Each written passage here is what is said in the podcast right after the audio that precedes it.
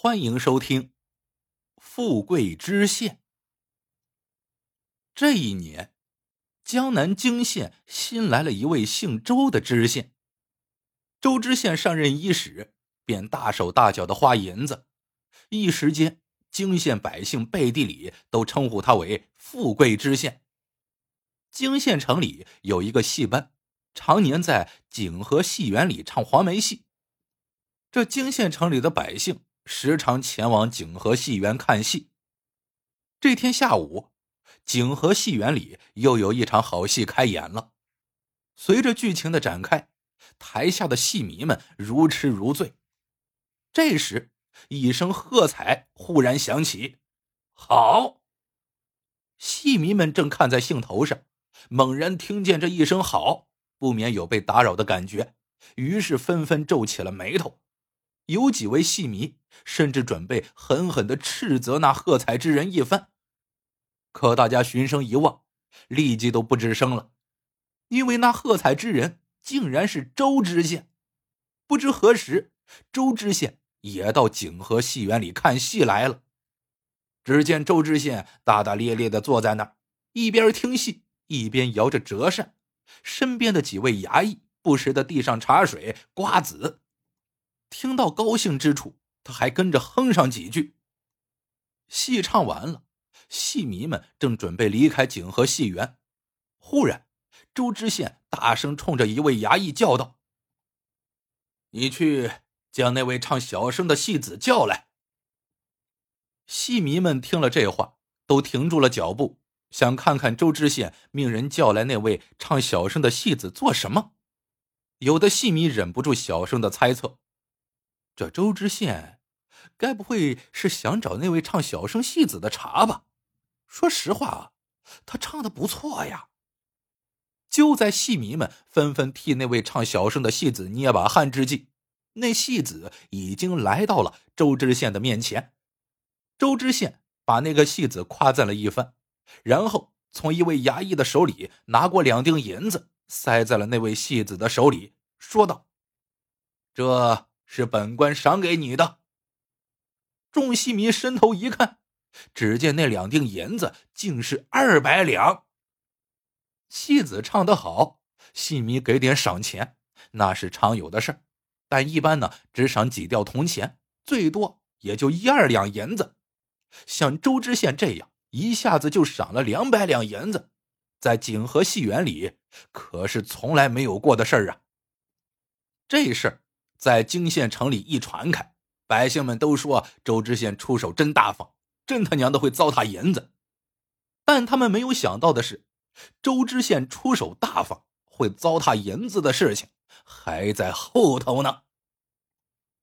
半个月后的一天，周知县领着几位衙役上街闲逛，逛着逛着，他一抬头看见街边有一家刘记绸缎铺，于是抬脚就走了进去。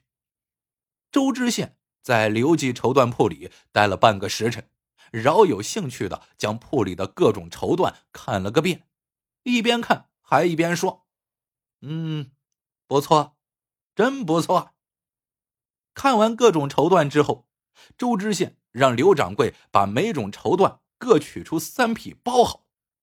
围观的百姓心里头直打鼓，这周知县。该不会仗着自己的权势白拿那些绸缎吧？这时，却见周知县指着柜台上的算盘说道：“刘掌柜，你把账算一算吧。”刘掌柜在算盘上一阵噼里啪啦算好了账，随即大声报出了数目：一千两。周知县从怀里掏出一张银票，往柜台上一放。然后命几位衙役扛着那几捆绸缎回县衙里去了。围观的百姓涌进铺里一看，那张银票的面额正是一千两，顿时大家议论纷纷起来。有的说：“哎呀，这周知县真是大手笔呀，一下子就买了一千两银子的绸缎。”也有的说：“这周知县真是大手大脚。”连价都没还一下就付了银子，这也太便宜刘掌柜了。听了这些议论，大赚一笔的刘掌柜眼睛啊，笑眯成了一条缝。这周知县在刘记绸缎铺里买了一千两银子绸缎的事情，很快在泾县城里传开了，并传到了马掌柜的耳朵里。马掌柜开了一家古玩店。这天上午，他的一位熟人见他没有打开店铺的大门，却在街上急匆匆的走着，便问他为何不在店里做生意。这么急着上哪儿去啊？马掌柜一本正经的说道：“我正赶着去做生意呢。”熟人就好奇的问：“哎，那你给我说说，你去哪里做生意呀？”马掌柜回道：“我去县衙里去做周知县的生意。”熟人听到这话，就更加感到好奇了。“啊，你去县衙做什么生意呀？”马掌柜神秘的一笑：“嘿，当然是古董生意了。我呀，打算邀请周知县来我的古玩店，万一他看中店里的古董，我可就发财了。你想啊，这周知县银子多，出手大方，他赏了那位戏子两百两银子，在刘记绸缎铺里又购买了一千两银子的绸缎，这些事儿我可都听说了啊。”是真的，周知县的银子呀，真是太好赚了，我可不能放过这么好的机会。说着，马掌柜乐呵呵的继续赶路去了。从那天开始，马掌柜便每天去一趟县衙。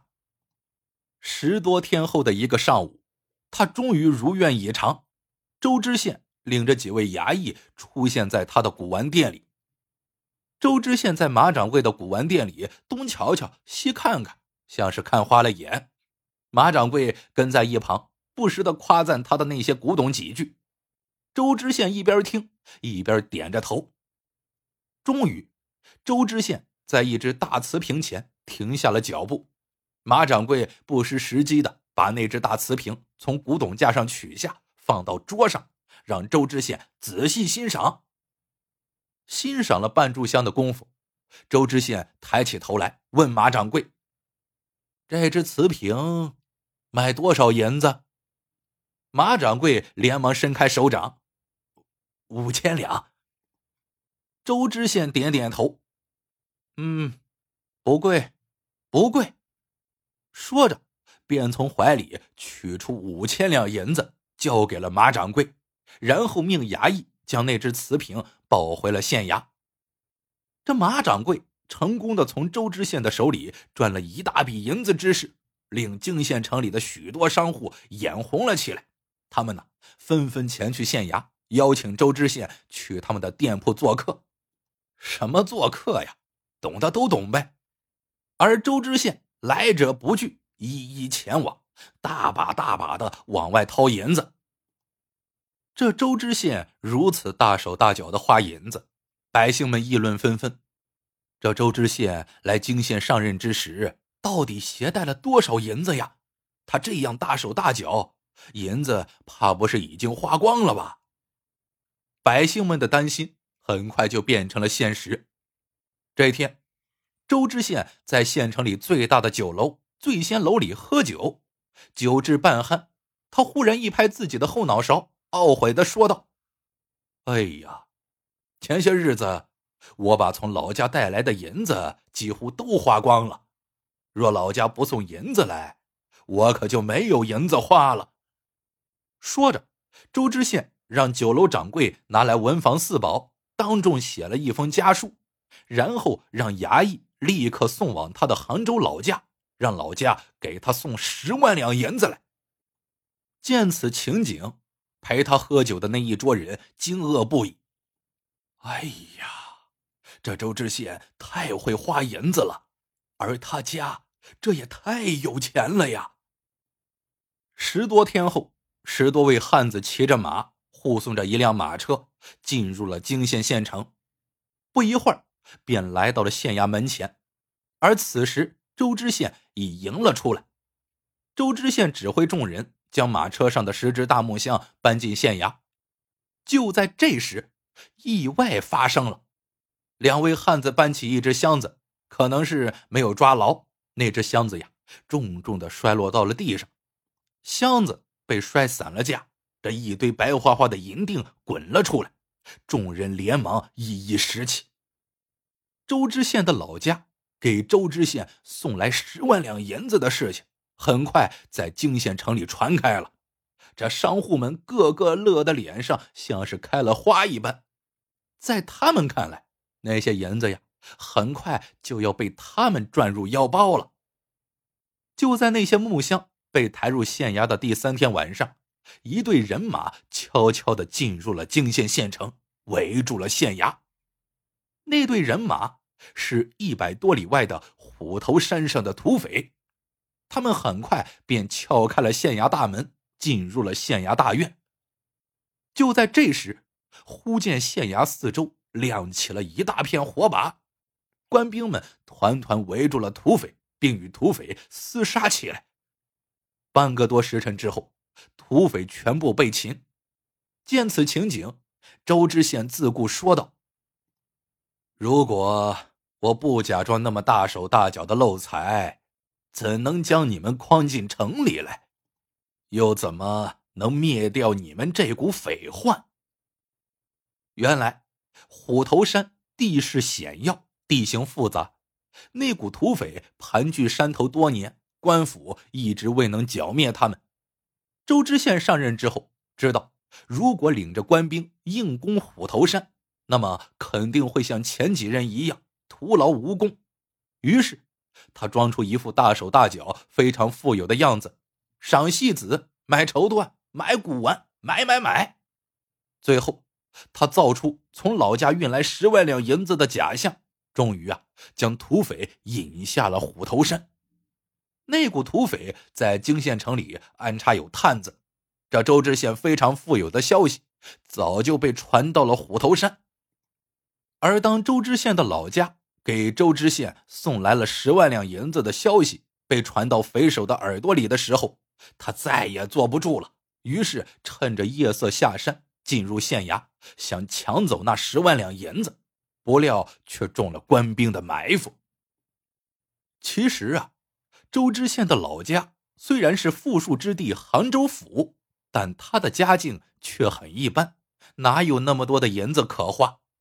当然，他家也没有十万两银子运给他，他赏戏子，买绸缎。买古董等花费的都是官银，而那十只大木箱，除了被摔破的那只里边装满了官银之外，其余装的呀都是石头。